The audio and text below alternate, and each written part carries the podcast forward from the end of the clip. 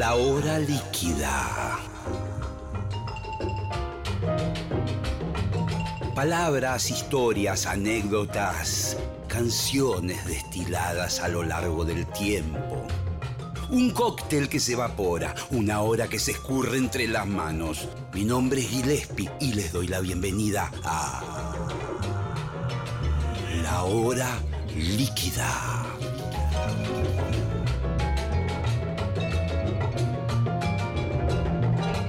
Bienvenidos amigos a la hora líquida, aquí Gillespie una vez más eh, y en una ocasión muy especial porque voy a darme el gusto de conversar con un, con un querido amigo al cual no veo tan seguido como me gustaría.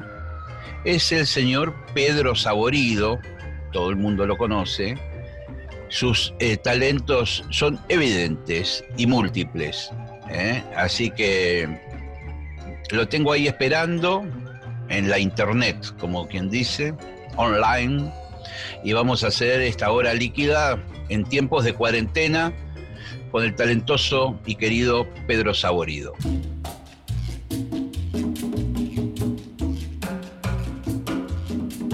Lo más lindo es lo que va a quedar fuera del aire. Por eso yo quiero capturar el alma viva de un genio en su hábitat natural.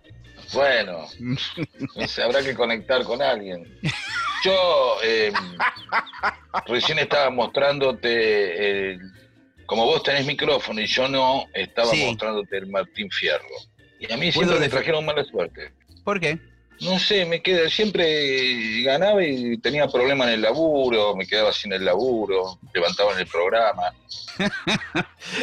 Una vez eh, ganamos un montón con, con Tato y a la mierda Tato, pero todo, ¿eh? Yo, Quiroga, Cartoidía, Sebastián, a la mierda de Telefe, Tato también. Terminó con toda la carrera de, todo, durante años. Y a partir de esa vez lo enterraba en una maceta en el balcón, boca abajo, ¿viste? Con la cabeza. Sí. Eso es que lo limpiaba. Claro, claro, claro. Ahora, qué, qué, qué estigma, ¿no? Que es eh, la. A ver si vos pensás lo mismo que esa especie de onda sinusoidal que tiene la vida, que muchas veces cuando eh, viene, cuando te pasa algo muy bueno, yo siempre digo, uy, cagamos, ¿viste? Ahora, se, ahora se viene lo mismo, pero de abajo, ¿viste?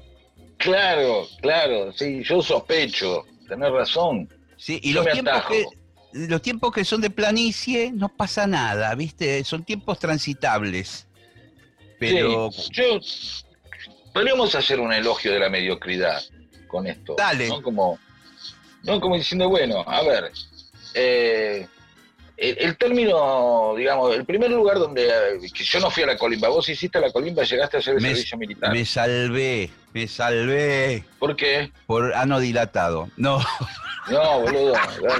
Bueno, pudo haber pasado, un accidente, me caí en un chifón, qué sé yo, arriba un no, me salvé por número bajo. Escuché con todos mis compañeros en la secundaria a la mañana, era el sorteo, no me acuerdo, 8 de la mañana, todos con la radio, y número de documento y número de coso, era, me parece.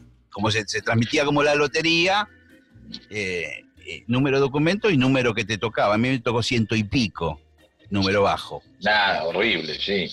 Bueno, quiero detenerme un momento en, el, sorteo del número bajo.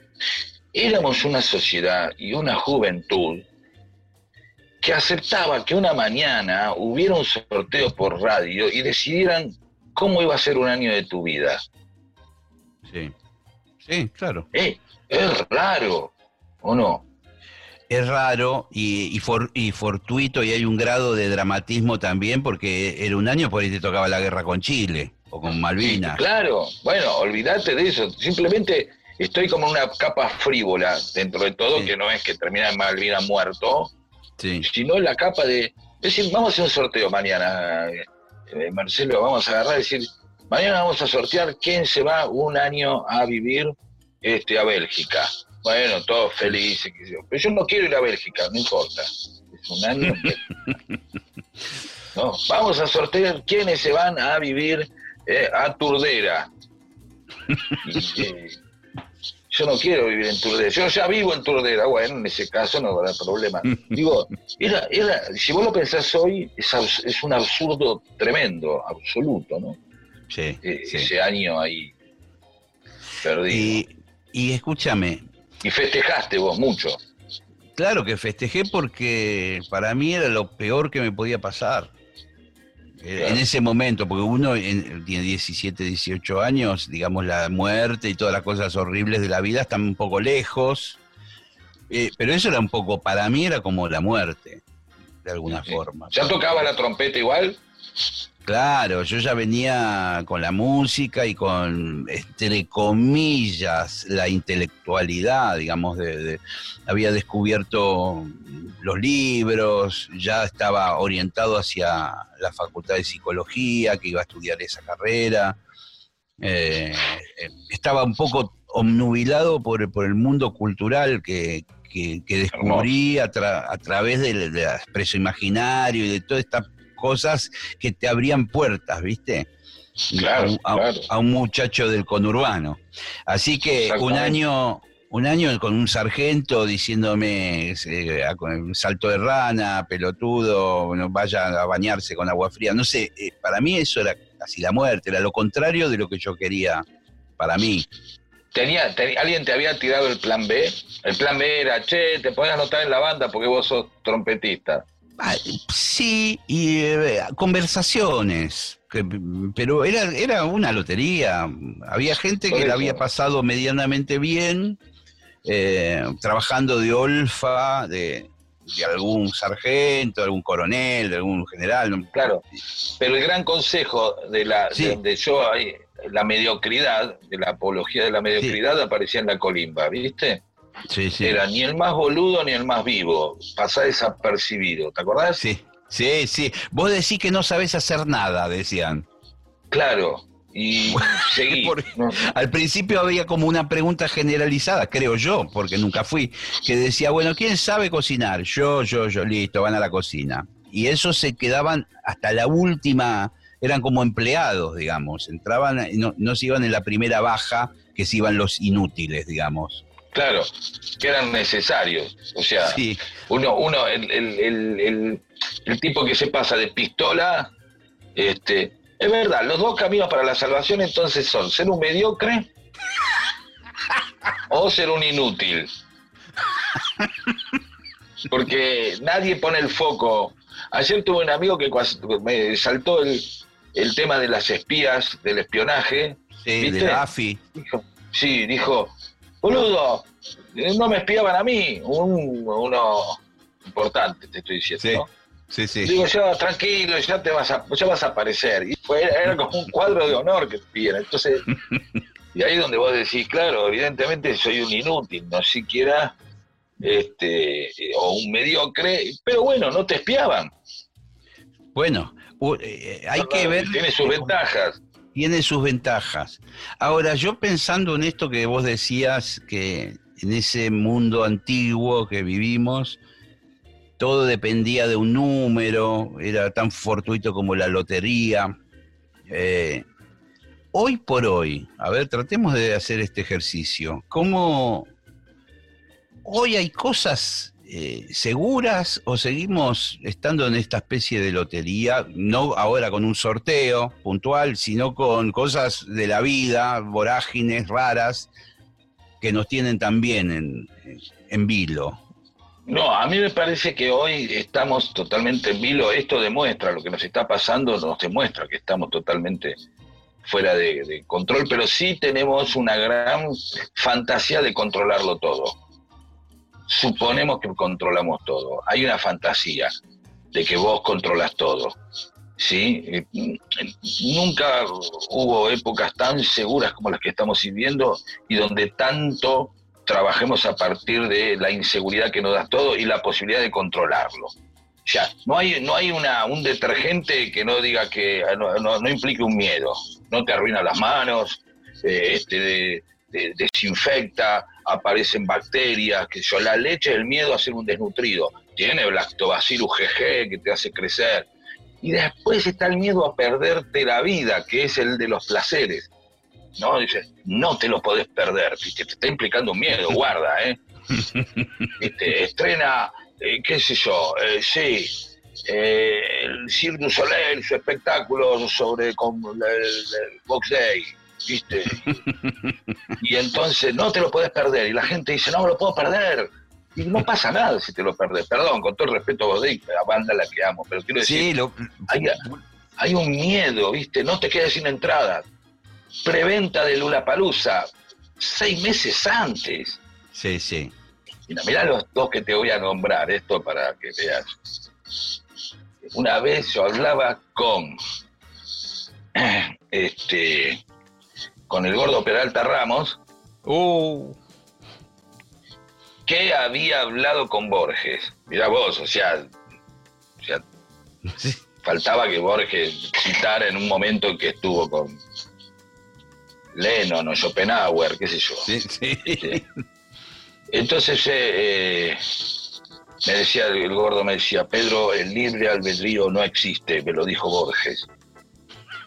Pero hay que suponer y vivir como si existiera, porque si no nos volveríamos locos. Algo así me dijo. Y es verdad, vos suponés que tenés una libertad que no, en realidad no existe. Hoy, hoy demostramos, está la demostración que no existe la libertad que suponíamos. Claro. Nada más que se ató la jaula, si vos eras libre de un montón de cosas antes de esto. Pero suponías que eh, sí. Hay algo de, no sé si es... Y ahora se chico la jaula y decís, eh, no puedo hacer esto por miedo, porque vos podés decir, uy, me puedo ir a Montegrande en subte y en tren, sí, pero te vas en auto mejor, ¿o no? Sí, claro, sí, porque la verdad que es una diferencia de, una hora más, una hora menos. Y, el contacto con otros. Sí, sí. Entonces ahí aparece la jaula, de nuevo, ¿no? La jaulita se hizo más chica. Estamos muy serios. Me encanta, me encanta porque ah, estamos en un, nivel filosófico. Eh, aparece el nombre de, de Peralta Ramos, de Borges. Estamos sobrevolando un mundo cultural que nos queda realmente tan bien. Sí. Sí, nos queda bien, nos queda bien. Sí, hay que tirar nombres.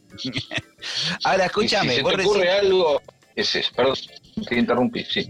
Vos recién hablabas de que estamos en una especie de, de libertad ficticia en la humanidad en general, y no por lo de la pandemia, sino quizás en más territorio del capitalismo moderno lo que fuere, que uno tiene como aparentemente vos te metes en Instagram o en cualquier lado, entonces la juventud, uno se tiñe el pelo de verde, el otro de rojo, el otro de azul. Eso parece ser la libertad. Yo me pongo tres aros en la oreja. Después vas al, al supermercado y tenés millones de cosas para elegir, entre ellas las tinturas de colores para el pelo de, lo, de la libertad. Claro. Que son todas del mismo dueño. Claro. O sea, marca Carlitos, Josecito, tintura Liliana, eh, lo que fuere finalmente esa libertad que creemos tener, yo me pinto de rojo, yo de azul, yo de verde, yo de eh, no sé qué, finalmente va todo al mismo dueño que digita eso y dice, muchacho, hagamos tintura roja, verde, eh, para que la gente crea que es libre. ¿Hay algo de eso? Sí, porque es, em, es como la libertad de un patio, dentro de un patio, ¿no? O sea, eh, claro, es decir, tengo la libertad de este patio. Entonces vos en tu patio haces todo lo que quieras y vos tenés como un montón de cosas en las que te han dicho que eh, hay, hay un, un, porcentaje de cosas que si las haces vas a ser libre. Ya te dicen, si vos te tenís el pelo rojo vas a ser libre si vos este, eh, elegís comer este, tomate a la parrilla, vas a ser libre. Y entonces todos te dicen los caminos por donde vos vas a ser libre. Te enseñan que es la libertad. ¿Entendés? Entonces vos cuando cumplís a cinco o seis pelotudes, eh, porque no son más de cinco o seis pelotudes, este, te decís, ah, yo soy libre. Porque, porque ayer yo decidí a qué hora iba al Starbucks. Sí, claro. a mí nadie me dice a qué hora tengo que ir a, la heladería hay esa cadena de heladerías del sur que me gustan, ¿cómo es que se llaman? Que están en, los, el conurbano nada más. Hay alguna que otra en la capital. En Montegrande tiene como una gran casona. los Amores, ¿eh? o Mis Amores. Esa. ¿Cómo sí, qué hermoso, no, hermoso nombre para una heladería. ¿Cómo se va a Es así, un nombre así, de alguien que... Eso empezó una familia. ¿Cómo le ponemos? Eh, Rogelio eh, del bueno, sí, yo entonces creo que es eso, es toda la libertad de poder hacer 10 cosas. Y con 10 cosas vos sentís que es la libertad. Ojo, no estoy empujando todo a que de verdad el concepto de libertad sea hacer lo que vos quieras, porque yo también podría ser libre eh, y matar a alguien, y eso sería una expresión de libertad también. O sea, la libertad tendría cosas eh, eh, feas también, ¿no? Si yo agarro y voy a tu casa y, y de pronto me pongo a, orinar en el, en el malbón del, hall, que tenés un malbón ahí, y ves, ¿qué haces, Pedro? Y vos decís, mira, soy libre, de mi libertad. Y bueno, no es agradable, no es la más linda, ¿no? No es la mejor. Eh, voy a pegar un volantazo ahora violento. por favor. pero tiene que ver con lo que venimos hablando de, desde que empezamos. Eh, ¿Cómo eh, pegó en tu vida y en tu libertad, por decirlo entre comillas, toda esta pandemia que apareció prácticamente de un día para otro y nos cambió bastante, por lo menos en el modo operativo. No sé si nos cambió filosóficamente, espiritualmente, toda esa historia, pero ¿cómo, cómo te agarró a vos? ¿Estás ahí en tu casa? ¿Cumplís a rajatabla? Yo estoy en mi casa, yo estoy en mi casa y hablando de la sinusoide me agarró en un momento arriba de la sinusoide. Quiere decir, tengo una casa, eh, estoy con familia, eh, tengo balcón y tengo luz y tengo un, canuto que me quedó de, los libros, ¿sí? Ahora estoy sin laburo, sin nada, pero tengo para tirar unos cuantos meses. Entonces me agarró en la, en la parte, en la curva de arriba de la sinusoide. Y yo creo que el tema es ese, ¿en dónde te agarró esto? ¿Extrañás cosas? Eh, para, vos, ¿Para vos fue algo natural seguir en este... O, vos eras muy callejero? ¿Cómo, ¿Cómo es la historia? No, yo soy muy callejero. Mucho bar. Y eso, lo extraño. Extraño caminar. ¿eh? Sí, extraño caminar. Extraño. El otro día salí específicamente a tomar café en un bar. O sea, a llevármelo, ¿no? O sea, me fui con mi tacita y, sentir el sabor, porque yo en casa hacemos los cafés esos solubles, ¿viste? Sí, sí qué sé yo. No es lo mismo. Cárdenas, café, no sé, alguno de esos. No sé, pero no. Y no, el café de máquina, ¿viste? Sí, sí. sentir eso, eso lo extrañé. Extraño, y digo, che, ¿por qué no poner unas mesas en la vereda? No, no se puede. Bueno, pero extraño la mesa en la vereda, eso lo extraño. Eh, extraño el asado, a mí me pasa una cosa como, como a Dolina, creo que una vez le escuché a Dolina que Adolina decía que en sí el asado en sí no era lo que le fascinaba, sino el rito del asado. A mí me pasa lo mismo, yo no, no, me vuelvo loco, soy, el, negro en la carne y yo, ah, mira, eh". Yo creo que al, negro le gusta toda esa especie de, reunión eh, profana de gente hablando de cualquier cosa, exaltada. Eh, pero es cierto que por ahí, conociéndolo un poco en las giras y todo, por ahí se inclina más a comer un plato de pasta que, un pedazo de carne. absoluta identificación. Sin embargo, no es lo mismo juntarse a comer pizza que a juntarse a comer. Una pizza se come en una pizzería. O la pizza a la parrilla, que implica una parte del rito. Claro, el, sí, la brasa y todo, pero el asado es interminable. El asado, puede terminar, de esos del mediodía, eh, en una casa de alguno, puede terminar de noche. Puede enlazarse con la noche. Sí, sí. A mí me está costando ya los asados prolongados porque me, está costando convivir con la gente en estado de ebriedad. Eh, sí, sí, sí. Bueno, Bueno, porque, viste, estamos en un momento, ya venimos hace años, de, no sé, cada uno tratar de imponer la, la visión particular, ¿no? De, y que son todas distintas. Hay algunas coincidencias, por supuesto, las cosas por ahí ideológicas, básicas, pero después cada uno tiene una visión particular. Yo dejé de, compartir algunas temáticas con gente que quiero mucho, que son mis amigos además, mis compañeros de la banda, pero algunas temáticas son muy personales, ¿me entendés? Que, porque ya el otro por ahí sale con, con otra cosa y empieza la polémica acalorada, ¿viste? Eh, sí. Que, que, es un territorio del cual no volvés más. Sobre no, todo no, no. chupando vino. porque en el entusiasmo una, uno, eh, eh, digamos, el orgullo lleva una escena en el que de determinado momento uno dice, ¿y, vos que hablás? Si al final ¿Qué vas a hacer vos si sos un, liberal de Lanús? No hay más nada más triste que un liberal de Lanús. Y, eh, y, al otro le dolió. Sí, sí, mamá. Y dolió porque uno era lo que buscaba. Bueno, basta de atacarme y decir, ¡ay, me zarpé! Digamos, ¿no? Como, como lo que empezó jugando como unos cachorros o unos niños que se pegan en la vacuna. ¿Viste que cuando antes, cuando éramos chicos, nos pegábamos en la vacuna? Sí, sí. ¿Cuál es el golpe imperdonable? ¿no? ¿Cuál es la cosa donde decís, bueno, ya te fuiste al carajo, uh, todos dicen así?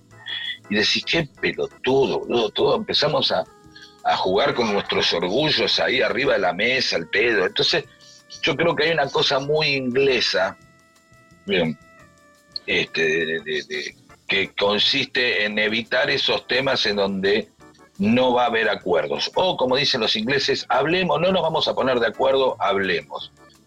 ¿Sí? Claro, Entonces ya se sabe que es una exposición de temas, esto se lo había leído a Bioy Casares, que el tipo tenía ese tipo de amistad donde muchas veces decía, no voy a hablar de esto con tal tipo porque no nos vamos a poner de acuerdo.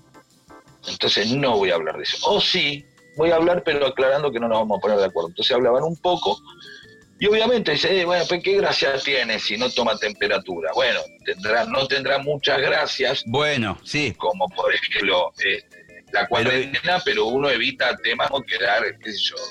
Este, Evitemos que corra sangre. Claro, mira que, qué poco.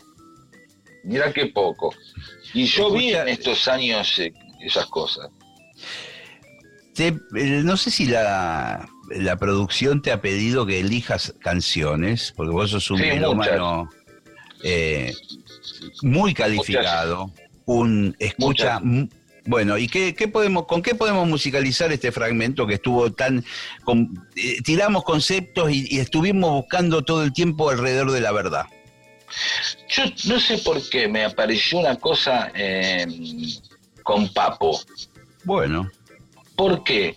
Porque, mira que no soy un gran fan de Papo, pero siempre me pareció que había como una cosa media de búsqueda existencial en Papo, ¿viste? En el Papo del principio, sobre todo. Sí, señor. tipo preguntándose todo sobre sí mismo. ¿Viste? Entonces, yo, iría a un, a, un, clásico existencial de Papo que es el, viejo, que tiene, oh. tiene, raíz existencial. Fíjense, la letra no. Y, el otro. No, vamos a Abelardo. Abelardo. Bueno. Es un tipo congelado en medio de un momento existencial, Abelardo. Bueno, vamos, vamos con Abelardo entonces. Sí, señor. Perdón, ¿eh? Vamos.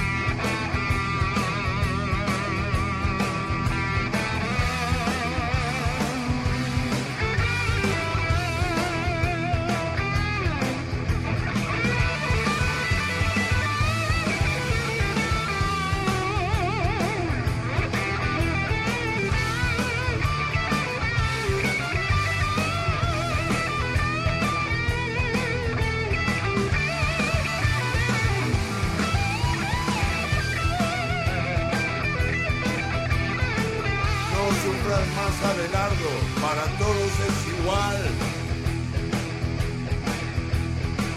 Solamente que las cosas hay que saberlas tomar.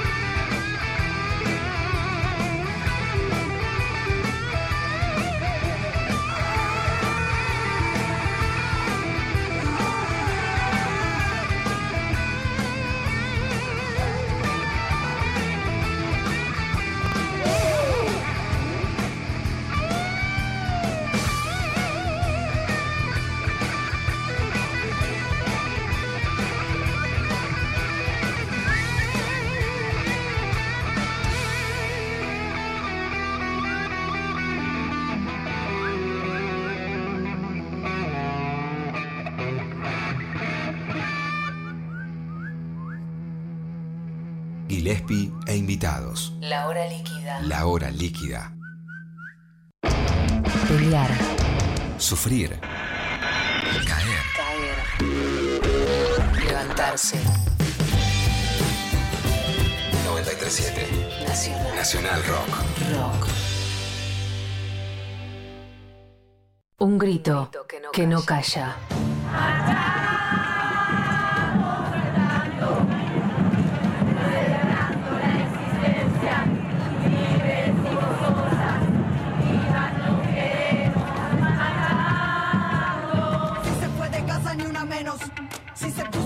Ni una menos. Si se pintó los labios, ni una menos, ni una menos. 3 de junio, ni una menos.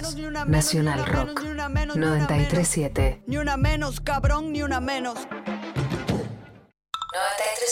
Estamos en Instagram, Nacional Rock 937.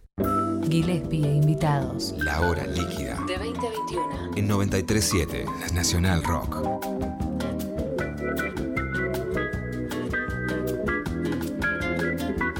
Muy bien amigos, eh, seguimos aquí en la hora líquida con Pedro Saborido, un verdadero lujo. Lo tenemos ahí a Pedro. Pedro está en su casa, un, ser huidizo, resbaladizo, movedizo, pero ahora lo invocamos. No puede salir de ahí, está en la cuarentena. Una anguila, de la vida. Claro. Qué feo, ¿no? Anguilas de la vida. Un grupo de gente que nunca se puede terminar de encontrar porque siempre uno se escapa al otro, ¿no? Anguilas enjabonadas directamente, ¿no? Claro. bueno, te veo que igual a pesar de lo que hablábamos y del momento que estamos coyunturalmente pasando todos, te veo activo. Estás ahí eh, en las redes sociales, sos vos el que está posteando esos videos extraños, esas... Sí, eh, sí, con gente que me ayuda, obviamente, que me hace de interfase. No soy un tipo muy, muy ducho en las redes, pero hay, hay algo que, en ese sentido siempre hago, bueno, si no lo sé hacer yo, este, busco a alguien que me ayude. Eso siempre hay que hacer así, ¿no? O lo aprendo, lo poco que aprendo cuando es material audiovisual que hay que editar, pegar. Eh. Sí, sí, sí, sí, tengo alguna cosa, hago yo, otros me ayudan. Lo, loco es que, digamos, que en la, pandemia uno se vio obligado a aprender otras cosas, ¿no? A ver, yo ya te veo que ese micrófono digo, bueno, estoy haciendo cosas de mi casa, sería bueno que me compre un buen micrófono. ¿Lo puedo hacer? sí, lo puedo hacer. Sí, y, posiblemente tengamos que hacerlo durante un par de meses más esto. Sí, sí, claro, claro. Entonces, eh, en ese sentido, nada, simplemente uno se dedica a aprender eh, esto, es aprender o, o, deprimirse. ¿Vos en qué, en qué, cómo te agarra? ¿En ¿Más del lado del aprendizaje o de la depresión esto? No, yo soy un depresivo, no, o sea, tengo... te puedo deprimir a vos, a todos los que están escuchando si quiero. no me estoy conteniendo. no, me hagas, no me hagas de enojar, ¿eh? porque los claro. a todos. sí, sí, sí, puedo, puedo mandar a, a, la cama rápidamente a 25 personas al mismo tiempo, si quiero. Nada más que con mi depresión, con la mía sola. Tengo un stock de depresión interesante. Y, y entonces hago cosas para no estar tirado en la cama me pongo a hacerme como... Y yo navego en sistemas de compromiso. Bueno, las redes para mí me ayudan a, uy, tengo que hacer algo. Eh, uy, tengo que ayudar a mi hijo. Uy, tengo que ayudar a mi hija. Voy a dar una mano a, a Marlene, a mi compañera. Eh, che, este, hay una cosa con Gillespie. Ah, vamos, dale, me gusta, mañana a las dos. ¿Entendés lo que digo? Me voy agarrando de cosas eh, como una pelotita de. Sería la pelotita de Porcheto en Metegol. Sí, el Metegol, sí. Eh, claro, ahí está. Ese es un tema también que habla del, libre albedrío. Ah, le dijo Porcheto, mira, sos la pelotita de este juego. ¿No? es, eh, cierto, tenés razón. Nunca lo había pensado desde ese lugar. Ahora vas a escuchar a un tema, mete gol de Porcheto y en vez de bailar te vas a deprimir. sí, lo que me acuerdo de Porcheto, de ese disco, y del creo que fue el disco anterior, que ahí es el momento donde él empieza a, convocar para su banda las grandes eh, eh, luminarias instrumentales, digamos, de, de, la Argentina, porque ahí aparece, creo que tuvo un breve paso eh, Pedro Aznar en algún momento, los del grupo Hit lo acompañaban, que eran buenísimos músicos. Eh, ahí por Cheto, a los que éramos paladar negro, entre comillas, como que nos gustaba el jazz y nos gustaba el Weather Report de Jaco Pastorius y esto y lo otro, empezamos a decir, mira Porcheto. Que... Claro, y, vos salís de la, de, del acústicazo, ¿no? Y te subís a, John McLaughlin, ¿no? sí, sí. Y, entonces ya era otra cosa, ¿no? Aparece el prestigio, ¿no? Les, sí. Él ya siempre tiene prestigio, ¿no? Este, sí, así se toque mal, porque también se toca mal el jazz, ¿eh? Claro, pero hay un montón de gente que no se da cuenta que se toca mal claro, jazz. Claro, claro. Y así de pronto vos quedas, que decís, che, voy a pasarme una. ¿Qué trajiste para eh, su fiesta aniversario, tengo una banda de jazz que va a tocar mientras nosotros comemos este jabón de la caramelizada, que bien, y son cuatro más o menos. Sí, sí, y que le pegan a todas las de, a las de al lado. Claro, y más o menos ya está, la formación, ya una trompeta este, y un, un, un saxo ya es un instrumento que, y como el violín. Ya hay un violín, tiene una característica. El acordeón es más, ya medio más grasa, digamos, ¿no? de, italiano, de Tano Viejo. Claro, convengamos que se llama verdulera, una de las, una de las, claro, ¿no? Claro, no se llama de limusina, se llama verdulera. para, mí, para mí, este, eh, yo escucho un acordeón y me aparece Feliciano Brunelli. Sí. Y, y barrilito de cerveza, es como que lo tengo en la cabeza, ¿viste? Y eso que tiene un timbre muy parecido en algunos, por momentos un parecido al bandoneón, ¿no? Digamos, sí, claro, son primos. Son, primos. y sin embargo el bandoneón es otra cosa, ¿viste? Como un acordeón discreto. Y, la, y el acordeón es un bandoneón en barra. ¿no? Eh, vamos. sí, sí. Sobre todo el acordeón a piano, que es el más conocido, que es el que tiene de un lado los bajos y del otro lado tiene claro. el piano, ¿viste? Está bien. Porque... Eso, eso cambió gracias a Custurica. Un montón de gente empezó a retomar ese tipo de música, la música media gitana y toda esa cosa media así gracias a Custurica. Si no era una grasada total. Yo me acuerdo, sí, unos borrachos impresentables. Claro, era el plano de la vuelta de tu casa, que está otra vez. Yo lo fui a ver al Luna Park, me parece, y terminaban todos, hacían subir a la mina a bailar, los tipos claro. estaban descontrolados, ¿viste? Era cualquier cosa.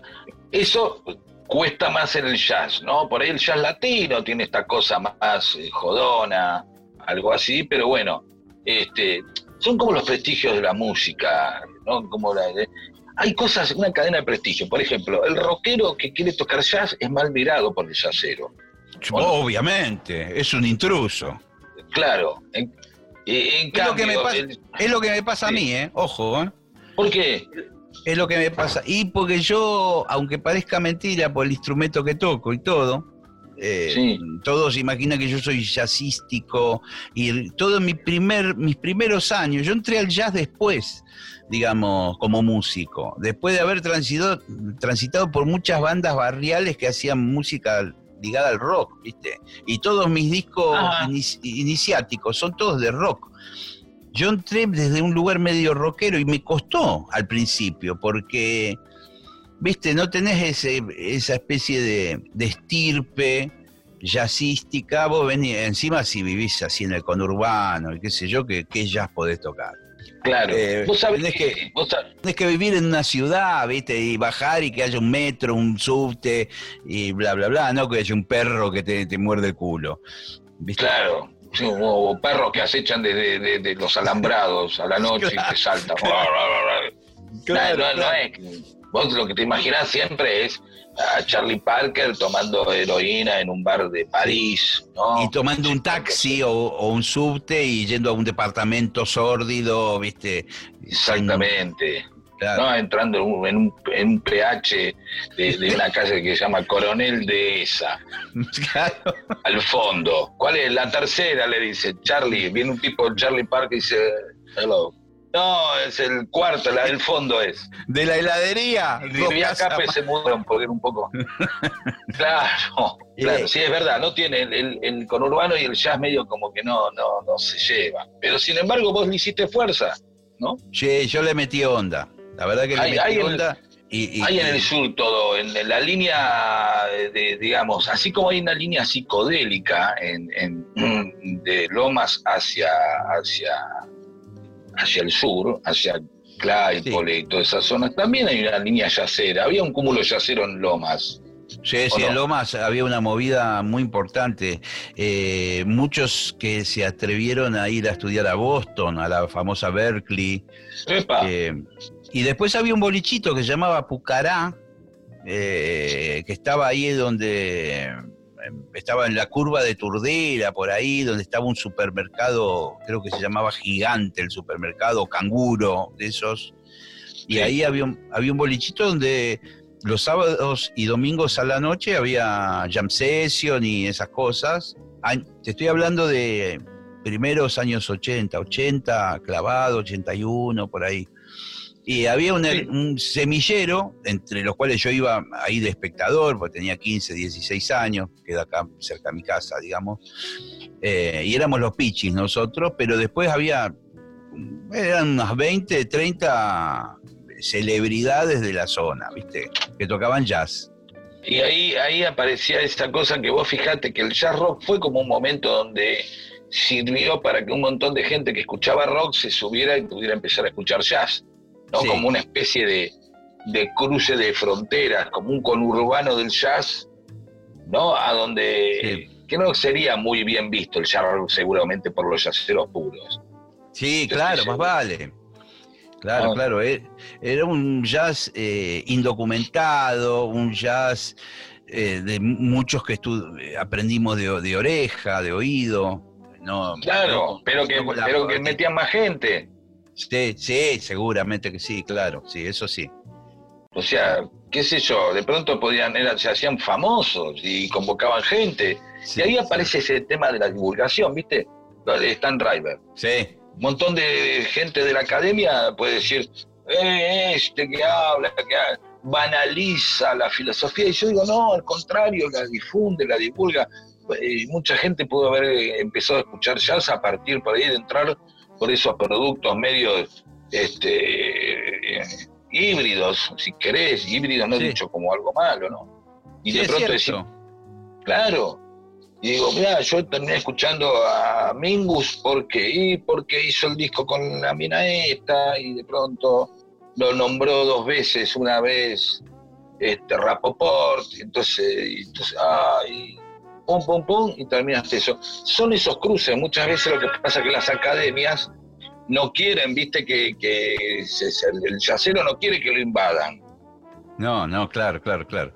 Pero bueno, es, eh, es un poco lo que pasa en todos los órdenes de, de, la música. Cuidar, cuidar sectores y, artísticamente no sentirse invadidos, ¿viste? Che, ¿cómo ahora voy a eh, saber? Un tipo me ha explicado filosofía por televisión, por favor. Entonces, bueno, tiene, che, algo un poco más interesante. Eso es lo que hacen ustedes con, con Dolina, eh, siempre, es abrir un poco, ¿viste? Compartir. viste que, que, el obrero pueda ir, o el hijo del obrero puede ir a llamar del Plata del conocimiento y disfrutar también, ¿entendés? Es hermoso eso. Y puede ser también la punta de, de un interés que pueda surgir en la gente, de decir, che, ¿sabes que me gustó mucho la charla de Dolina de tal tema? Me voy a comprar el libro o por ahí yo he conocido gente que empezó a escuchar jazz y trompetistas a partir de ir a verme a mí, que como vos bien decís, lo mío es más como una fusión. mis músicos tocan instrumentos eléctricos, no es el contrabajo clásico, la formación. Somos medio rockeros nosotros, ¿viste? Eh, me gustaría saber cómo fue tu, tu camino musical, porque eh, viste que cada uno como, como oyente, como melómano, como un tipo que disfruta de la música. Como cada uno hace un camino distinto al otro, según los discos que te vas encontrando, las bandas que caprichosamente van apareciendo. ¿Cómo, cómo, cómo arranca esto en la vida de Pedro Saborido? Arranca con, con un primo, factores concurrentes. Tenía un primo que escuchaba a los que le gustaban más los Beatles que los Beatles de chico era fan de los bicis. Los bicis previo a este Saturday Night sí, sí. ¿eh? Sí, que tuvieron los 60. Sí, que estuvieron sus discos bastante polenta, que, bueno, eclipsados después por el super éxito este, ¿no? Pero... Claro, claro. Pero eso pasa en muchas bandas, ¿eh? Que, que, que, que pegan algo masivo y quizás el, recuerdo más, lo más masivo de Yes no es lo mejor de Yes, sino ese tema que pasan todo el tiempo en Aspen. Mm, sí. Entonces, eh, ahí, ahí fui encontrando a, los Beatles, a los Stones de chiquitos, eh, como en la aspiracional de escuchar lo que escuchaba mi primo y mi hermano. Mi hermano era más grande, cinco años más que yo, entonces lo que iban escuchando eso lo quería escuchar yo. Y el intercambio de discos. Pero para mí algo clave, lo dijiste hoy vos, fue clave la cultura rock eh, se terminó de anclar un montón de cosas, las terminó de anclar la revista Pelo y la revista Expreso Imaginario. Sí, eh, sí, señor. y una vez hablábamos con, con, un gran periodista de rock y decíamos, che, ¿cuánto hemos este, aprendido de rock leyendo antes que escuchando? Sí, Sí, porque no, no, no, no había como hoy la internet y todas estas cosas, vos tenías que hacerte físicamente de un disco que muchas veces eh, en el caso de los discos que a mí me empezaban a interesar, en Montegrande no estaban. Eran discos o importados o que había que ir a estas disquerías medias chetas de la avenida Santa Fe que me tenía que ir desde Montegrande hasta allá, ¿viste? Claro, y Fernando García me decía, sí, y uno también le confiaba a Fernando, le confiaba a Rosso, le confiaba a Clayman, le confiaba al mismo Petinato, qué escribían, qué les gustaba que era bueno, que era alguien nos tenía que ir guiando y decía, ahora hay que escuchar esto, y vamos, fa, viste, Alberto Gismonti, fa, te mandaba. o sea que este, pasaste, pasaste de los VGs a, qué, ¿cómo fue la, No, a los Beatles. Claro. Y de los Beatles se abrió para el lado de. Mi primo era muy. Mi primo pasó de los VGs a Jetro Tull. Eh, y mi hermano enganchó Jetro Tull, pero mi hermano le sumó este, Pink Floyd. ¿Entendés? y ahí se empezaba a armar todo lo que iba necesitando, porque eran 10, 12 bandas. Después venían cosas más específicas, decir, che, hay que escuchar a Gentle Giant, o, viste, o a, Waterboys, o a... O Gong, ¿te acordás? O, claro, bueno, después cuando viene Zapa, pero eso ya era cuando ya entraba, ya estabas adentro, viste, Tangerine Dream, qué sé yo. Eh, ya, ahí estabas adentro, estabas adentrísimo. Pero, pero y ese camino era también lo que contenía, pero a mí también el, rock me, da, me dio en la dictadura y en mi, en mi fin de la infancia y adolescencia me dio una identidad, me dio un lugar donde estar. A mí y a mis amigos, que no, no, no, no, no calzábamos en el... Muchas veces me pregunto, eh, digo, ¿cuánto fui rockero por, por, creo que lo había hablado vos, por no haber calzado en lo otro, ¿no? Eh, no, claro, claro, porque uno empezaba a ser un, personaje con, eh, reactivo a lo que yo me acuerdo, bueno, de los años 70, de esos años del proceso, bueno, que la gente se volcaba masivamente al deporte. Fue la época del auge del tenis, de Guillermo Vilas, del Mundial 78, etcétera, etcétera. Y yo cada vez me volcaba reactivamente hacia el mundo de los pocos libros que circulaban por mi casa, la música que escuchaba por ahí en alguna radio que, que mencionaba el Nano Herrera o alguno de los músicos que, aparecían por ahí en la tele.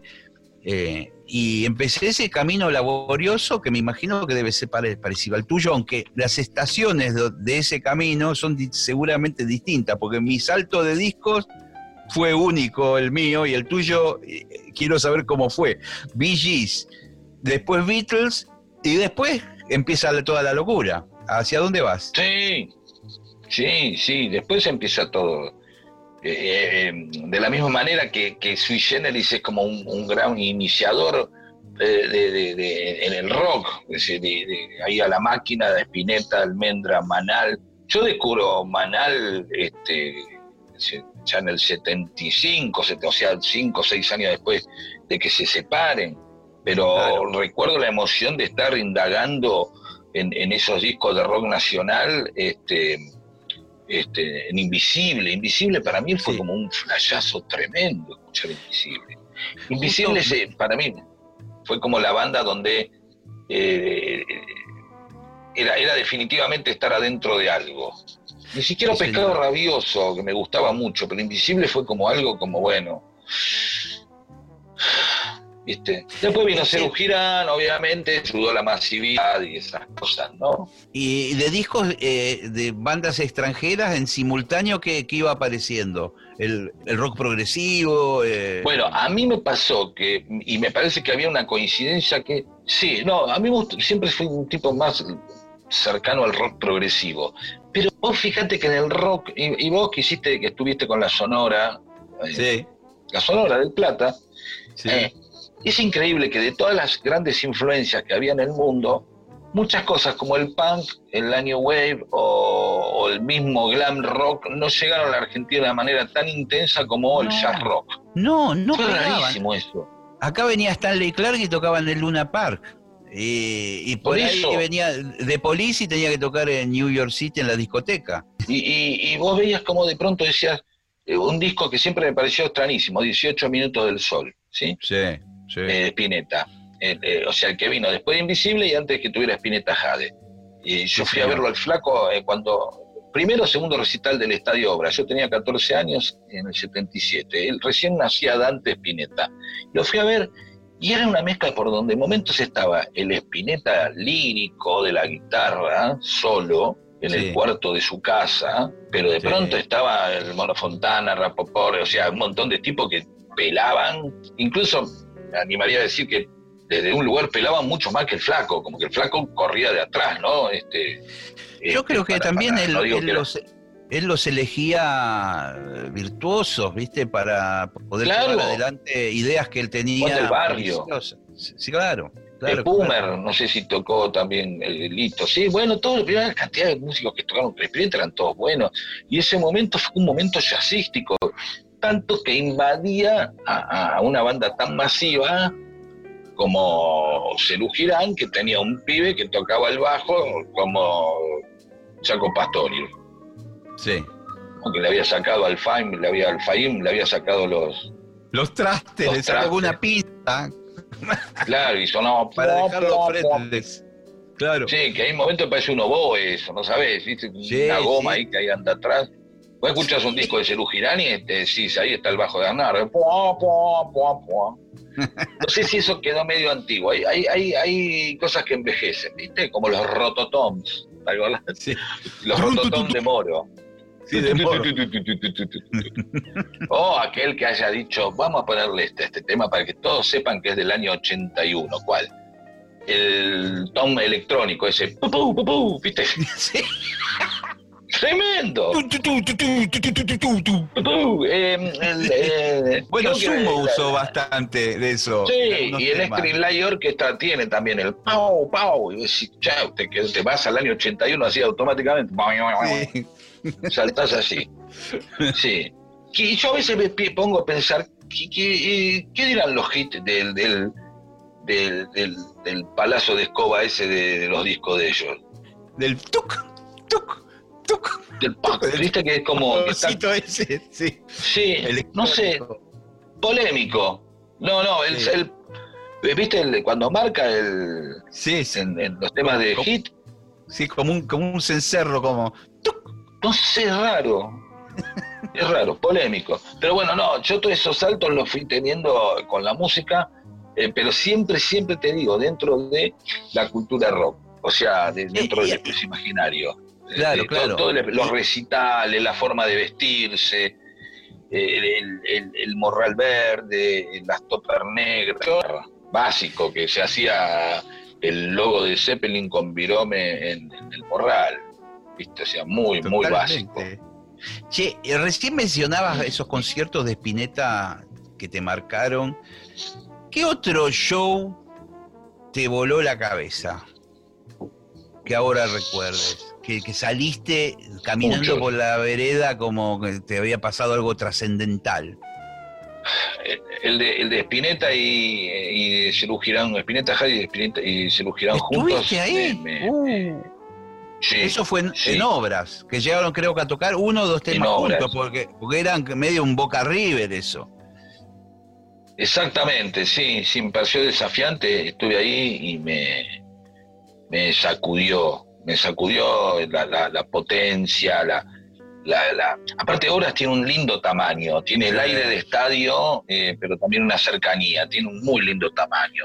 Este, después, este, vi a Sumo en Obras, pero ya más de grande y también, eh, Asumo, no, a, no lo vi nunca. A, Dividido, no, muchas bandas. Yo, yo en realidad era un, eh, de nuevo, muchas veces no me importaba el menú, sino me gustaba mucho el rito del recital. Yo tuve menos cancha que recital. Y este, iba al crico y iba a ver, qué sé yo, tocaban los desconocidos de siempre, iba, tocaba, ¿cómo se llamaba la, banda donde tocaba el negro? Raíces. Raíces, iba a ver a Raíces, con un calamaro jovencillo. Sí, señor. Beto Satragni tocaba el bajo. Beto, Beto Satragni, ahí está. Bengolea, ¿era? No, Bengolea era el guitarrista. Bueno, no me acuerdo. No me este, acuerdo. Sí, yo, yo iba a ver todo. Iba a ver, podía ver el reloj, podía ver eh, este, Hermes, iba a ver. No, no me importaba nada. Yo creo que, que en el ochenta y pico empezaron a, abrirse las aguas donde eh, ya había un público más grande, entonces, este, bueno, estaban los que iban a ver a Papo, con Riff, estaban los que iban a ver a, a Virus y estaban los que iban a, digamos, se empezó a abrir un poco, pero hasta ese momento, y reconozco que toda esa aparición del 82-83 me sacudió un poco esa parte más solemne que yo tenía con respecto al rock. Sí, sí, ese, ese momento donde aparecen Soda, Sumo, me costó, ¿eh? Sí, sí, fue, fue, fue una ruptura a, a los próceres, ¿viste? Fue como una especie de herejía a todos los grupos nuevos que aparecieron. Hasta que se instalaron. no tanto sumo, ¿eh? Virus me parecía más, eh, más perturbador. Claro. Que Sumo. Porque Sumo lo veía rockero. Los twists. los twists, el humor de los twists, no sabía cómo tomarlo. Toda esa, toda esa época de, Claro, ¿qué es esto? En joda, el rock no es en joda. El rock es trascendente. Nadie, no tiene humor el rock, qué sé yo. Y uno venía más de la cultura barrock, ¿no? De, toda esa cultura de seriedad. Del, claro. Sí, del rock trascendental. No, no, no, ¿cómo nos vamos a divertir? ¿Entendés? este, con la música. El jazz tiene algo también de eso, ¿viste? Que le cuesta. Eh, pero, pero fíjate que el jazz, el jazz pasa casi lo contrario de lo que hablábamos en el sentido que al comienzo el jazz es en New Orleans, los primeros negros que están ahí, que agarran los instrumentos de, las bandas militares y, y al principio el jazz era más divertido de lo que es ahora. Era bailable, por ejemplo. Eh, Después se fue transformando en una cosa académica, cada vez más complicada, más, cada vez más lejana del, que escucha, eh, más críptica. Eh. pero bueno, me parece que esto amerita otra charla, ¿eh? Porque ya no, no, sí, es otra historia eso. Se nos fue la hora líquida. Perfecto, bueno, será en otra oportunidad cuando te falle alguien, me llamas a mí. Tema tenemos. Qué genial. ¿Sabés qué clima tuve hoy perfecto, eh, durante un buen rato? Clima de bar cercano a una estación de tren a las 2 de la mañana o 3. Sí, sí, sí, sí. Sí, sí, sí. ¿Se entiende? Ah, sí, claro, claro. Pizzería, te diría más. Sí, pero tarde, ¿eh? Sí, sí. Ya hablando. Eh, eso, ese clima. Así que un gran placer este, verte entre comillas. Bueno, lo que no podemos hacer a veces en la vida real, porque cuesta eh, salir de nuestros ámbitos, ¿viste? Bueno, por ahí nos tendremos que ver siempre por Zoom. ¿Qué te parece? No, no, no, vamos a terminar de charlar de... Hoy no, pero mañana vamos a terminar de charlar eso que habíamos charlado. Porque aparte quiero pedirte un consejo. Sí, hay una charla pendiente, pero es de índole personal, ¿eh? no la podemos hablar acá al aire. ¿eh? No, no, no, después te voy a pedir un consejo. Qué lindo que la gente diga, che, Pedro le va a pedir un consejo. ¿Qué será? Y no sé, ¿ah? Ah, ah cuidado. El misterio y la... Nos vemos. El misterio y la ignorancia siempre son infinitamente mayores a los saberes y los conocimientos, territorios más amplios. Nos la vemos. Ignorancia, la ignorancia es indestructible. Totalmente. Que no. Nos vemos. Chao, querido.